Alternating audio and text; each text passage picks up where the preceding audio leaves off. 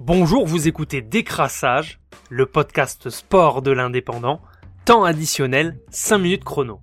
On commence ce lundi avec du MMA avec le combat qu'il ne fallait pas rater ce week-end. La superstar irlandaise des arts martiaux mixtes, Conor McGregor s'est fait mettre KO par l'américain Dustin Poirier dès la deuxième reprise de leur combat en UFC, ce dimanche à Abu Dhabi. McGregor faisait son retour dans l'octogone un an après sa dernière apparition. Poirier l'a surpris d'une gauche qui l'a fait chuter avant que l'arbitre Dean ne mette fin au combat au bout de 2 minutes et 32 secondes dans la deuxième reprise. Une défaite surprenante tant McGregor avait dominé le premier round, mais malgré plusieurs touches, The Notorious n'a jamais envoyé son adversaire au tapis. De retour à la compétition après un break d'un an, McGregor a annoncé en conférence de presse vouloir un rematch contre son rival Khabib Nurmagomedov, considéré comme le meilleur combattant du monde, lui aussi parti à la retraite prématurément suite au décès de son père. Dimanche soir 24 janvier, l'équipe de France de handball s'est imposée largement face au Portugal 32 à 23 lors de la troisième journée du championnat du monde de handball en Égypte. Les Bleus de Guillaume Gilles avec 5 victoires en 5 matchs ont réalisé une véritable démonstration après deux matchs moins aboutis contre la Suisse et l'Algérie. La France menée de 4 buts d'avance à la mi-temps a réalisé pour le moment son meilleur match du tournoi avec notamment une très belle performance de son gardien Vincent Gérard. Ils affronteront la Hongrie ou l'Espagne mercredi 27 pour une place en demi. Timothée Nguessan qui revenait de blessure s'est dit ravi de son retour sur le terrain. Guillaume Gilles, le sélectionneur de l'équipe de France, était content du match plein des Bleus.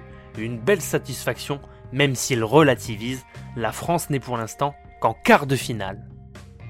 Samedi 23 au stade Louis II, l'AS Monaco recevait l'Olympique de Marseille pour le compte de la 21e journée de Ligue Uber Eats. Respectivement 4e et 6e, les deux équipes s'affrontaient pour tenter de ne pas se faire distancer du podium, synonyme de qualification en Ligue des Champions.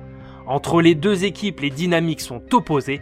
Les Marseillais restent sur deux défaites consécutives avec seulement deux victoires sur leurs huit derniers matchs et sont au bord de la crise alors que Monaco n'a plus perdu depuis le 16 décembre et reste sur trois victoires consécutives. L'OM aligne sur le terrain Benedetto en pointe, Radonic et Florian Thauvin en attaque. Au milieu, Cuisance, Pape Gay et Léo Balerdi. Paul Lirola, la dernière recrue phocéenne, est titulaire et Steve Mandanda, le capitaine, est de retour dans les buts marseillais. Un Marseille qui fait un très bon début de rencontre puisque c'est Radonic qui ouvre le score dès la 12e minute. L'OM se montre beaucoup plus en jambes que face à Nîmes et rentre au vestiaire en menant 1 à 0. Pourtant la réaction monégasque ne se fait pas attendre après la pause puisqu'à la 47e minute, Maripand égalise suivi de Chouameni de la tête qui donne l'avantage à Monaco à un quart d'heure de la fin. Un but sur corner où Mandanda se troue littéralement sur sa sortie.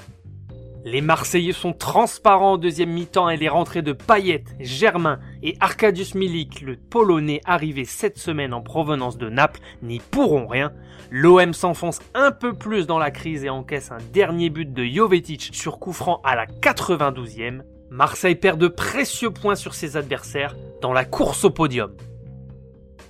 C'était Décrassage, le podcast sport de l'indépendant, réalisé à partir des écrits de Mathieu Terratz et Johan Lemort.